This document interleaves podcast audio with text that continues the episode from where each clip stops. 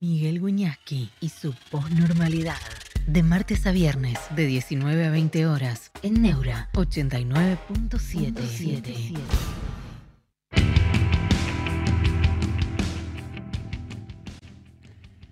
¿Cómo están? Buenas noches, bienvenidos a la posnormalidad. Me miro acá en el, espejo de la pantalla. Vengo a hacer gimnasia, la ojo laburé todo el día, pero me hice una horita de gimnasia.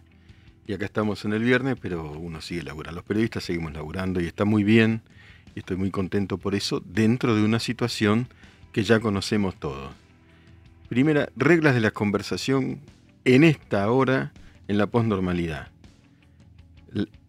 La jibarización, los cerebros chiquitos vayan a otro lado. Listo. Cerebro chiquito. ¿Sabes lo que es la jibarización, no? Los que te reducían la cabeza. Eso no. Sin despreciar, ¿eh? Sin despreciar. Pero hay, lugar, hay, hay espacio para cerebro chiquito. Y después sí, dialogar. Dialogar.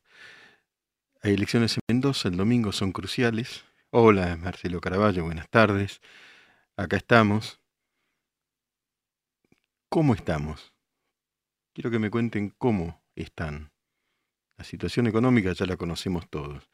Hoy a la mañana, 7 de la mañana, y le doy el crédito, y mañana se lo doy en la columna que sale en Clarín, Mercedes Ninzi, hola Aledomi, cuenta una historia aterradora. Un empresario llamado Sergio, le doy el crédito a Mercedes, ¿eh? esto es Mercedes Ninzi pura. Sale en Mitre, yo mi columna de mañana lo dedico a eso.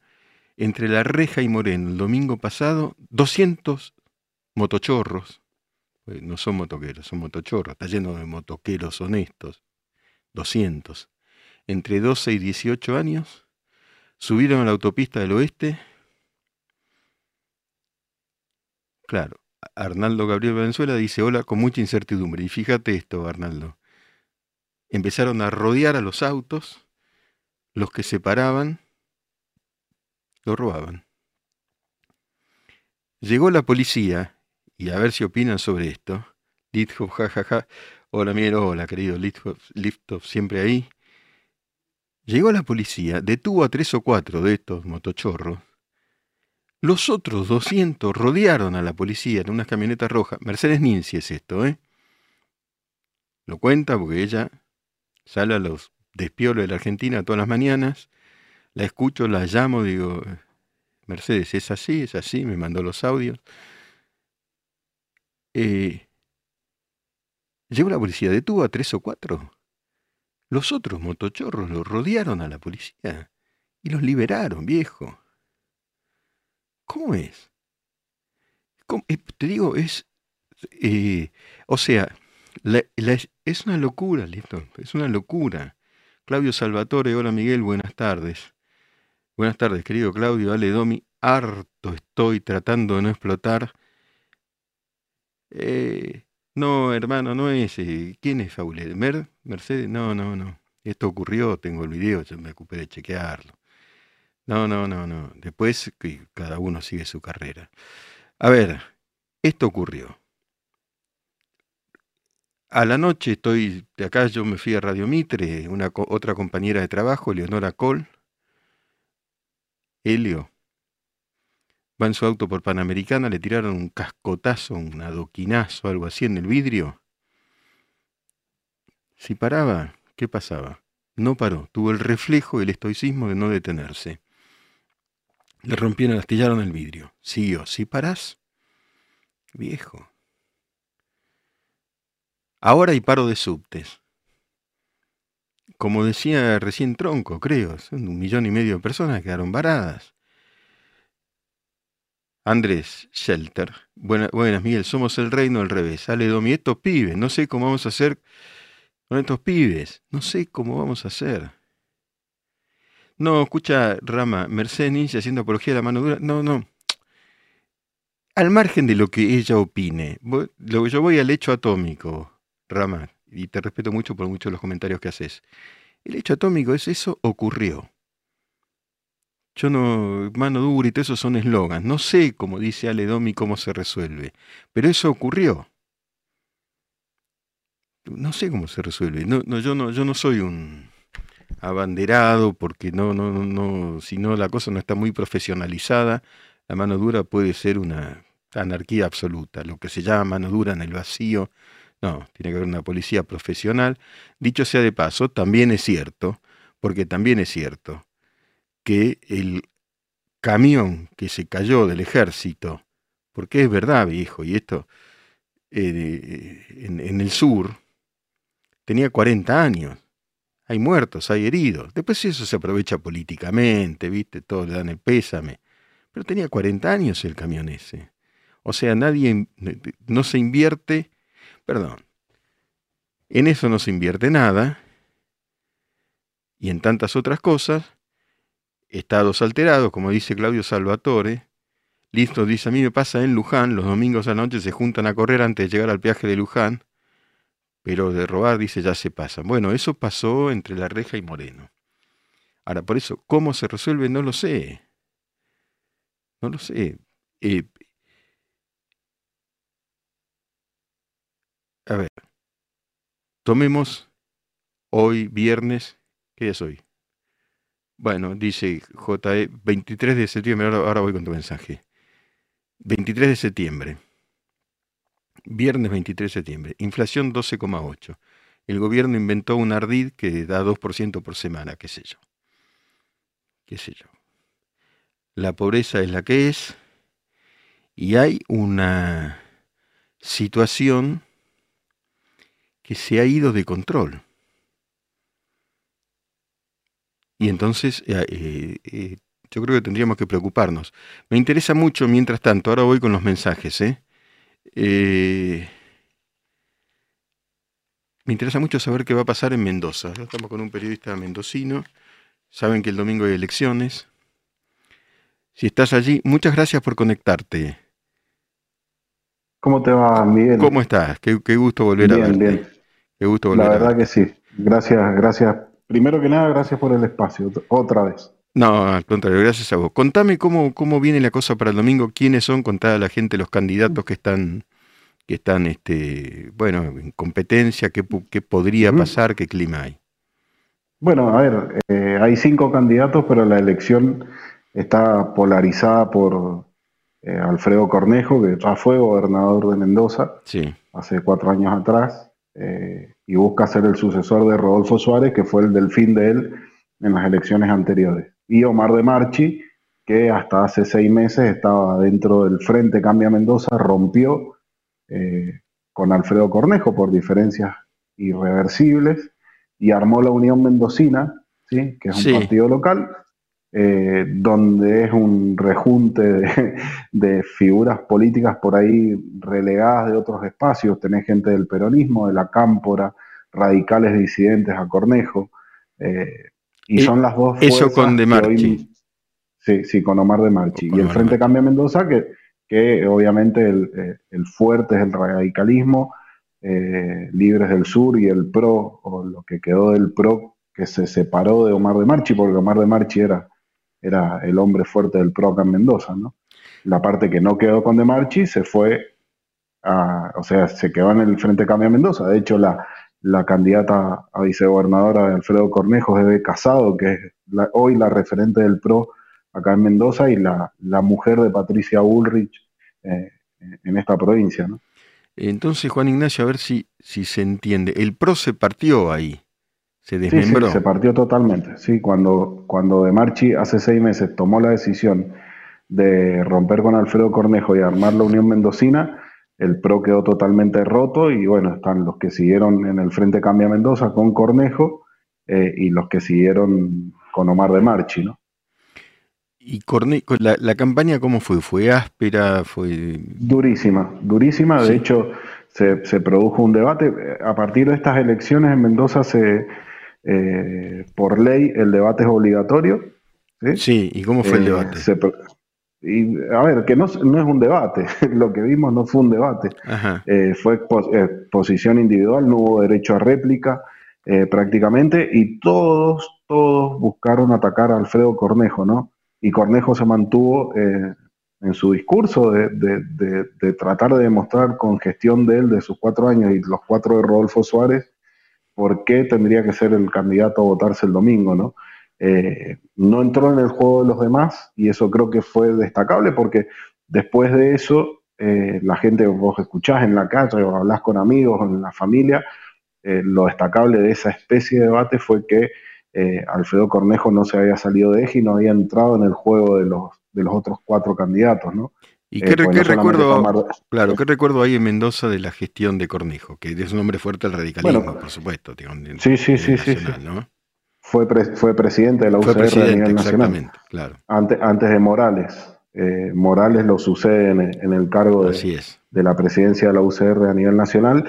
Alfredo Cornejo tenía aspiraciones de, ir por algo más a nivel nacional, más del cargo que tiene ahora.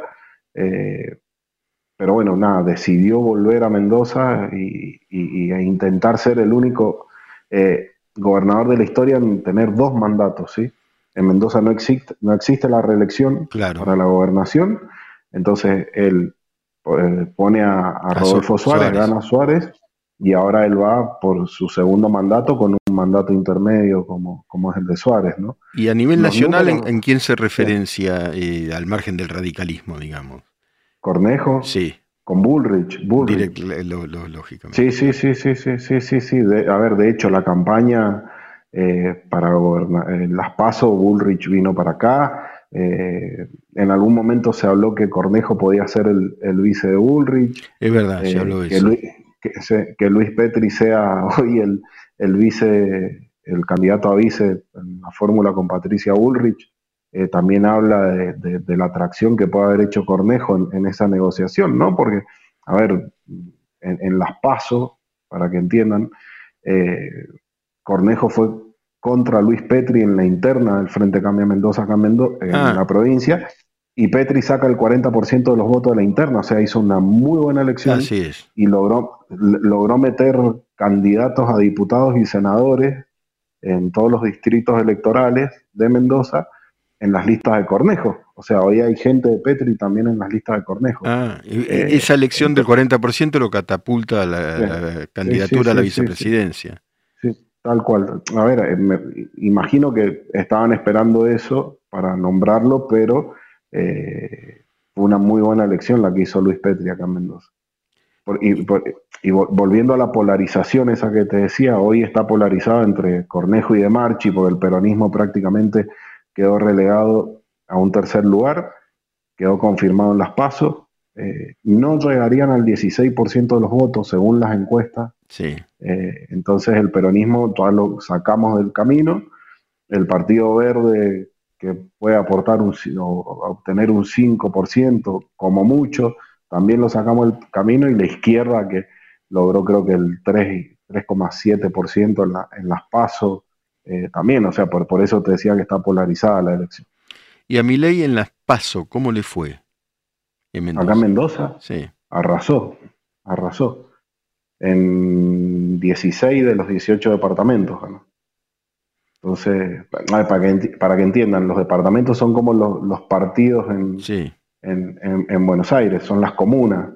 Eh, Qué curioso. y eso fue, porque digo, Cornejo o el propio de Marchi no, están con mi ley, digamos, son los que están compitiendo, pero sin embargo en las PASO, fenómeno singular, ¿no? Sí, sí, sí, bueno, pero de Marchi sí. también toma gente del PRO, ah. del PRO, no, perdón, del PD, del Partido Demócrata. Él históricamente fue demócrata cuando fue intendente de Luján eh, lo hizo por el Partido Demócrata. El tradicional Partido Demócrata de Mendoza. tradicional. sí, sí, sí. Y, ahora lo suman a mi ley a la campaña. De hecho, ah. en, el, acto de cierre, el lunes, bueno, los libertarios también están con, con, con De Marchi.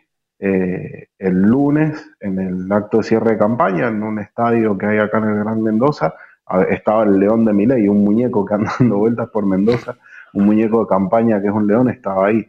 Y, sin ir más lejos, con el tema de las pasos nacionales, cuando eh, lo hablamos la otra vez cuando, cuando nos contactamos por el tema de los saqueos acá en Mendoza, eh, De Marchi fue a la sede del Partido Demócrata a festejar con, los candidatos a diputados, porque eh, si se cerrara hoy, o si se hubiese cerrado, si esa elección hubiese sido una general, eh, el Partido Demócrata, la gente de Miley acá en Mendoza metía tres personas en el, Congreso. Mira, o sea que para, el domingo, ¿cómo, cómo se la ve antes, eh, Juan Ignacio? Digo, lo que, pasa, lo que pasa es que son dos elecciones distintas, eh, Miguel. claro, claro. La, gente, a ver, para en los pasos presidenciales votó Milei. Calculo que por una especie de voto castigo a, la oferta tradicional. Y, en Mendoza, para gobernador, vota totalmente distinto. O sea, lo he mostrado en las pasos, con Cornejo siendo el, el, más votado y el frente más votado junto con Petri. Y a ver, las encuestas lo tienen aproximadamente 10 puntos arriba, eh, entre 10 y 5. Hay que ver qué pasa el domingo, porque viste que las encuestas por ahí depende de quién, la encargue, ¿no? Así que, bueno, nada, el domingo está, la elección. A ver, va a ser una elección entretenida, eh, porque hay que ver hasta dónde llega la fuerza que logró hacer de Marchi en ese rejunte de, de personalidades, por decirlo de alguna manera, de, de, la política mendocina. ¿no? Clarísimo, Juan Ignacio, muchas gracias y vamos a estar este, en contacto a ver qué sucede en Mendoza. Suerte y suerte para todo Mendoza para el domingo. Abrazo grande. Un abrazo grande. Chau, chau. Muchas gracias. Postnormalidad. Un espacio abierto para pensar en libertad.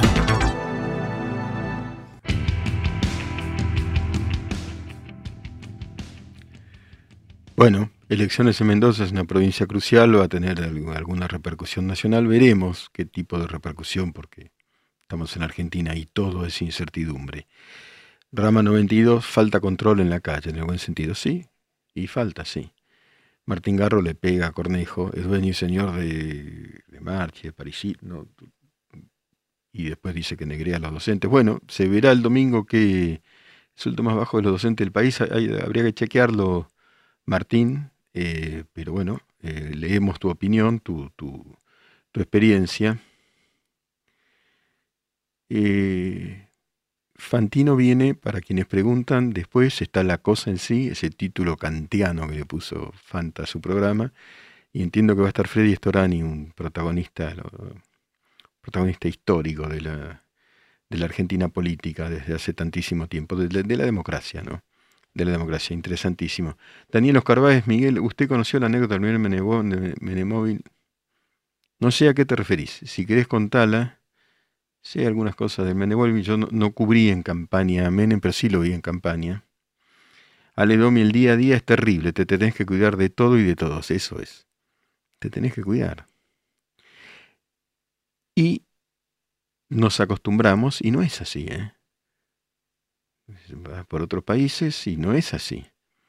Te puede ocurrir cualquier cosa, por supuesto, en cualquier parte, pero la experiencia que uno tiene en algunos países, pero lo que uno toma como referencia no es esta, esta, esta, cuestión.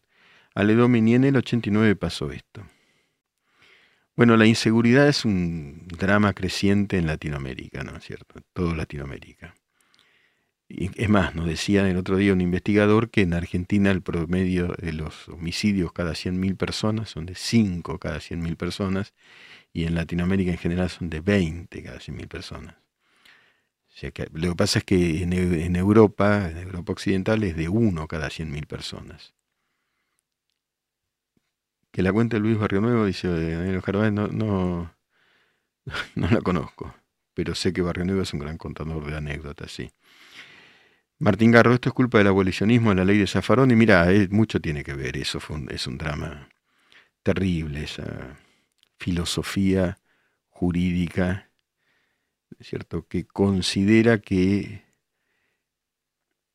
que no delinquir no merece pena, para decirlo de manera, de manera demasiado sencilla quizá. No delinquir en general no merece pena porque están en contra de ese denominado zafaronismo de lo que llaman punitivismo, como que la culpa vuelve peores a los castigados. Sin embargo, en realidad, ayer lo decía la chica chilena, dice PBI, claro, en Chile, en Chile, que hasta hace poco era muy diferente, eh, hay un crecimiento notable de la, de la inseguridad. Hoy salió, eh, para quienes puedan acceder a la segunda de Chile, un reportaje que me hicieron no sé si recomendarlo, pero grande sobre cómo ve la Argentina. Es decir, en Chile nos están mirando, por supuesto, por supuesto, eh, con cierta preocupación. ¿viste? La Argentina, cuarenta y pico por ciento de pobreza, ¿no es cierto? Laura Soraides dice, control que para que la calle sea siempre de los buenos. Gracias, Miguel. Claro, lo que pasa es que para eso tenés que invertir. Hay otra pregunta por ahí. No la veo ahora, pero la, la ley en su momento dice, el periodismo habla con los malhechores, no con la policía. Eh, es muy raro, no, alcanzo a ver porque se fue la pantalla de tantos mensajes. Mira, yo te respondo, la policía en general no quiere salir en on, pero muchos periodistas tienen fuentes policiales. Y después tenés policías buenos y policías malos, todos lo sabemos. Está lleno de fuentes policiales. Lo que pasa es que es muy difícil que un policial salga en on, on the record. ¿Entienden? Y claro, y, no sé si se habla con los, con los delincuentes. Puede ser, ¿no? El sensacionalismo es un mal del periodismo, yo lo, lo asumo. Aledomi dice, creo que mi ley en ese punto tiene mucha razón, basta de putear al televisor, hay que participar. Bueno, profe querido, dice Nicolás Gómez, buenas tardes, nosotros los provincianos que sí que estamos inundados de pobres, pero ustedes en Buenos Aires la están pasando mal. Mis saludos compatriotas. Sí, sí. La Argentina la está pasando mal, ¿no? La Argentina está, está en una situación, eh, en una situación que todos conocemos, todos la vivimos. Salir ahora, lo decía Tronco hace un rato en el programa de recién, salir ahora y que no tenga subte, después de todo tu día de trabajo, y cómo, y qué hace, cómo subís al colectivo, y qué millones de personas, y todos los días es así, todos los días, todos los días. Y la inflación que no se detiene y todo lo demás, todo lo demás. Es decir, una sensación de anarquía, elecciones que ya llegan, porque ya llegan. Y después son el 22 de octubre.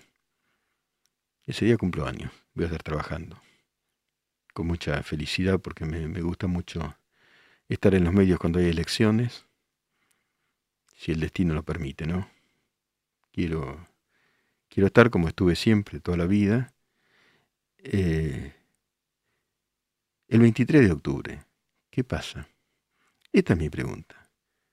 ¿Qué pasa si no gana el oficialismo, que sería raro? si gana el oficialismo con 12,8% de inflación, es decir, masa, yo voy a Salamanca, donde cursé un posgrado en ciencia política y devuelvo el título. Digo, la ciencia política se termina, ahora no existe más. Así es, Pandi Boyac, 22 de octubre mi cumpleaños, así es. No sé si, no sé si cabe recordarlo, solamente lo recuerdo en este caso porque coincide con las elecciones. No es la primera vez que me toca. En, algunos me tocó, el mismo que mi ley dice, no sabía, bueno. Pero yo no me dedico a la política, ¿eh?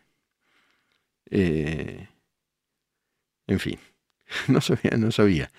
Creo que es el mismo de Pelé, pero yo, yo jugué al fútbol un partido en primera D.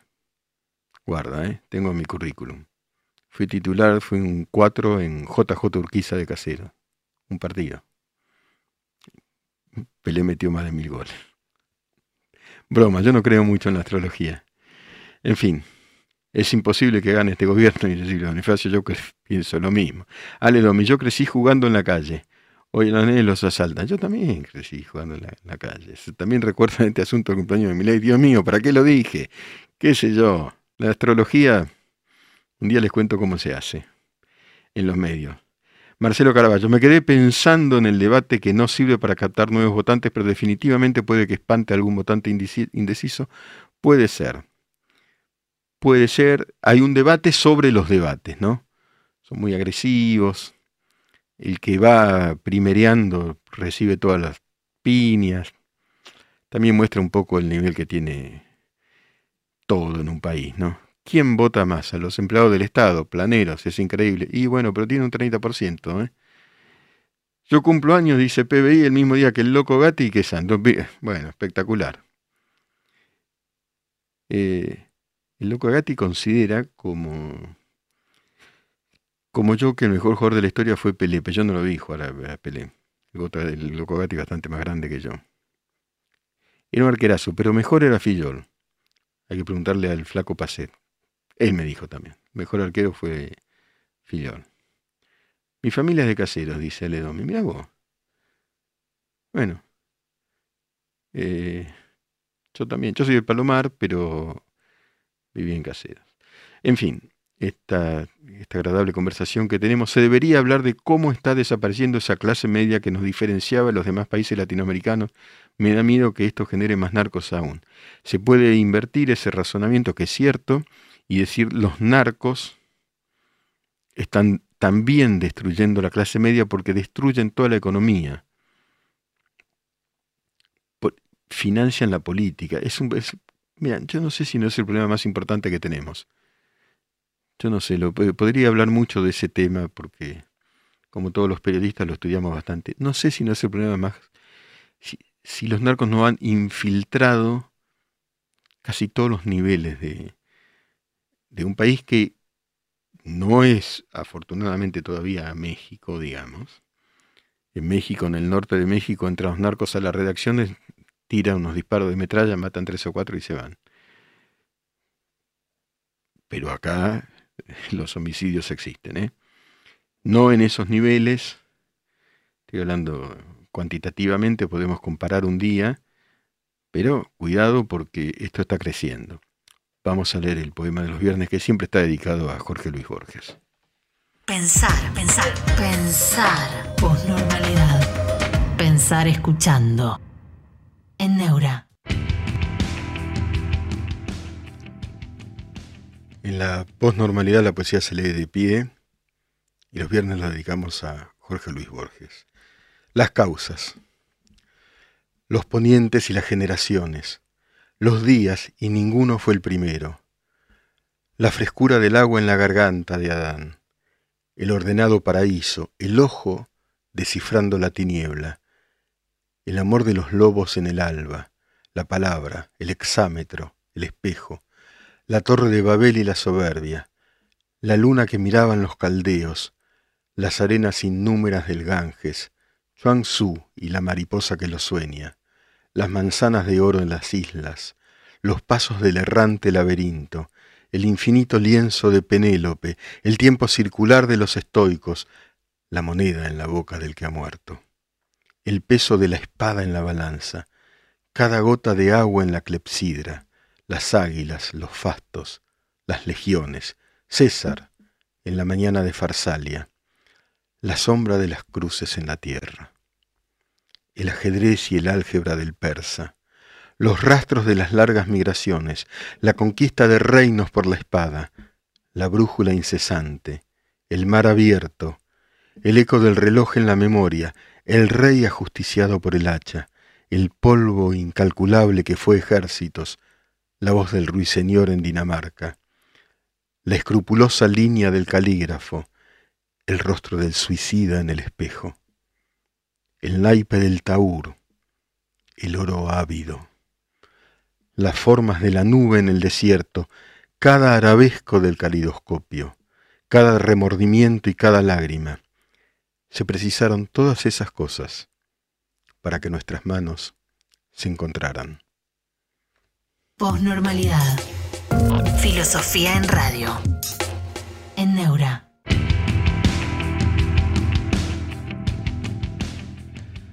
Bueno. Laura es la poesía siempre salvadora, sanadora. Gracias. Gracias a vos, Laura. Es así, ¿no? Que inmenso, Borges, cada palabra, ¿no? Cada palabra. Antes hablábamos de narco y aparece Rama 92 cita nombres no sé si asocia o que Rossi más Aníbal Fernández, bueno. Eh, igual uno como periodista tiene que probar las cosas, ¿eh? Y eso es bastante difícil. Por supuesto, muchos ocultan, encubren sus pruebas. Tincho educado, no sé qué dice, dice, no sabe el tema en cuestión. No te entiendo, Tincho.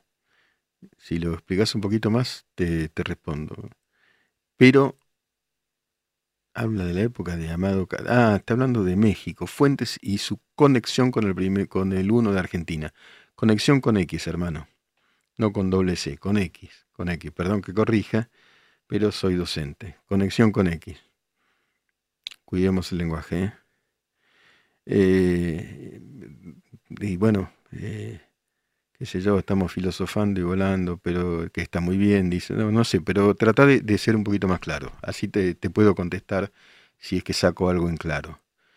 Bueno, gente que habla de Aníbal Fernández y Quilmes y de esas, todas esas historias que la Argentina conoce y Rama 92 dice, lo dejo a su criterio, yo argentino, bueno. Es difícil probar las cosas, ¿eh? Ah, mira, Lipsoft Laurita es, mi mamá, gracias. Gracias a Laura y gracias a Lipsoft. Muchas gracias. Sí, sí, la poesía Salva y Borges. hay algunas palabras, ¿no? Tan borgianas. Pero mientras lo leía pensaba en la Argentina, el oro ávido. Y me detengo un segundo. Gracias Marcelo Caraballo, me voy a buscar a mi hija. Buen fin de semana para vos. Pero no saluda. El oro ávido es una eh, figura lingüística que Borges usa mucho, que tiene este nombre, Ipalash se llama. El oro no es ávido, ávido es el que busca el oro. Pero Borges le otorga, califica al oro con la avidez del avaricioso por el oro. ¿Se entiende? Y en un sentido todos somos borgianos los que tratamos de escribirnos. Agru, profe, rindo la próxima semana, deme la bendición para que me vaya bien, abrazo. Mira, Agru, yo bendición no le puedo dar a nadie, pero te, doy los mejores augurios y te, te doy la receta. Te doy la receta para que te vaya bien y te va a ir bien. Hay que estudiar. Metele con el estudio, pensá, disfrutá del estudio que eso, eso sí es una bendición, poder estudiar. Es una bendición poder estudiar, poder aprender. Claro, Nicolás Pérez dice, el oro sería el tentador, ávido de almas, también el oro tienta. ¿no? Yo escribí un libro, se llama Sobremonte, se representó en el Teatro San Martín, en la Sala Martín Coronado, fue adaptado para teatro por Ignacio Apolo. Yo escribí la novela Sobremonte, El Padre de la Patria. ¿Saben quién fue Sobremonte? Cuando llegaron los ingleses se llevó el tesoro que estaba en el, en el fuerte de Buenos Aires, el oro. Se llevó el oro, se fue. Es toda una historia porque ese oro no llegó a España como que quería Sobremonte. Los ingleses detuvieron al virrey Sobremonte en Luján, tomaron ese oro y lo depositaron en el Banco de Londres. Pero termino, me acuerdo la novela, me hizo acordar esto ahora, con una frase que le atribuía a Sobremonte. Es una novela histórica, pero es una novela.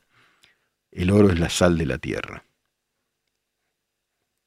Aledomi, la avaricia es un pecado capital, claro. Nicolás Pérez banca a Rama 92. Y bueno. Nie Costole, varón. ¿Qué consejo le darías a un estudiante para que pueda disfrutar del estudio? Mira, te, lo doy. No me rete, profesor, dice Tincho. No, no sos ignorante, hermano, qué sé yo. Se puede equivocar cualquiera. Eh, es que este país es un narcoestado, pero sin los niveles de violencia de México. Dice, es verdad, eso es lo que estoy diciendo, estoy de acuerdo con vos.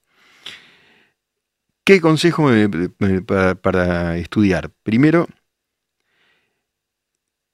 primero el consejo que, es que no sé qué estás estudiando. Si estás estudiando algo relativo a las humanidades, es muy importante encontrarlas. Pero si estás estudiando eso, si estás estudiando física, no sé, pues yo no estudié eso. Pero si estás estudiando... Ah, estudias económicas. Bueno, yo creo que tenés que encontrar las claves, como un juego, las palabras claves o las ecuaciones claves, administración de empresas.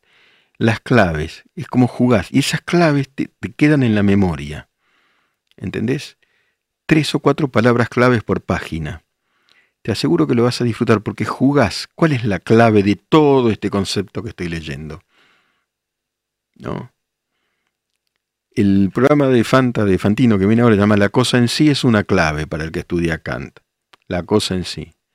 Es, cuando encontrás la clave, ahí tenés que meterte, es como que abrís una puerta. Buenísimo que estudies económicas y administración de empresas, te felicito.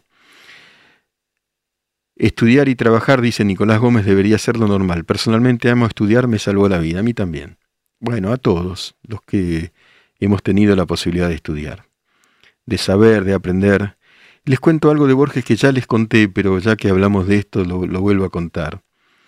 Eh, Borges sabía que se iba a morir y se fue a Ginebra. Yo este año, por suerte, me, fui a hacer una nota a la, a Ginebra, a, la tumba de Borges, estuve en el cementerio. Eh, sabía que se iba a morir. Decidió morir en Ginebra, no en la Argentina. Es un dato, ¿eh? el escritor más grande de la historia argentina decidió irse a morir a otra parte, donde fue feliz en su juventud en Ginebra. Y le quedaban días de vida, y le dice a María Kodama, que en realidad es la primera mujer que Borges elige sin que su madre la eligiera, me parece a mí con respeto y desde afuera. Le dice a María Kodama, mire, tendríamos que estudiar algo. El tipo se iba a morir, pero era Borges. Y ella, Kodama, yo la entrevisté, la entrevisté con José Luis Cabezas, hay unas fotos históricas que tomó José Luis. Dice, bueno, pero ahí te digo, Andrés, eh, ¿qué podemos, qué le parece? ¿No? Y bueno, dice Borges que se moría cuatro días después. Y podríamos eh, seguir con el anglosajón antiguo, que a él le gustaba. Kodama busca desesperadamente, estaban en un hotel en Ginebra, un profesor de anglosajón antiguo no había ninguno, pero encontró uno de árabe. Al otro lado del lago Lengman, Ginebra está como parcelada en un hermosísimo lago en el medio, con un surtidor de agua que, que llega al cielo. Y llama como a las 10 de la noche, encuentra un profesor de árabe. Le dice, Borges, mire, no, no encontré anglosajón antiguo, pero hay un profesor de árabe, ¿qué le parece? Sí, como no, como no, vamos a estudiar eh, las mil y una noches, imagínese. Se moría, ¿eh? Y María Kodama llama al profesor de árabe. Que te llamen en Ginebra a las 10 de la noche es como una locura. El tipo no entendía mucho. Dice, mire, estoy en el hotel tanto. El tipo cruza el lago, ese hay que hacer toda una vuelta. La noche no andan las embarcaciones. Llega intrigado y ella le dice, acompáñeme a la habitación. Y el tipo, el profesor, dice, qué raro esto, me lleva a la habitación esta, ¿qué onda?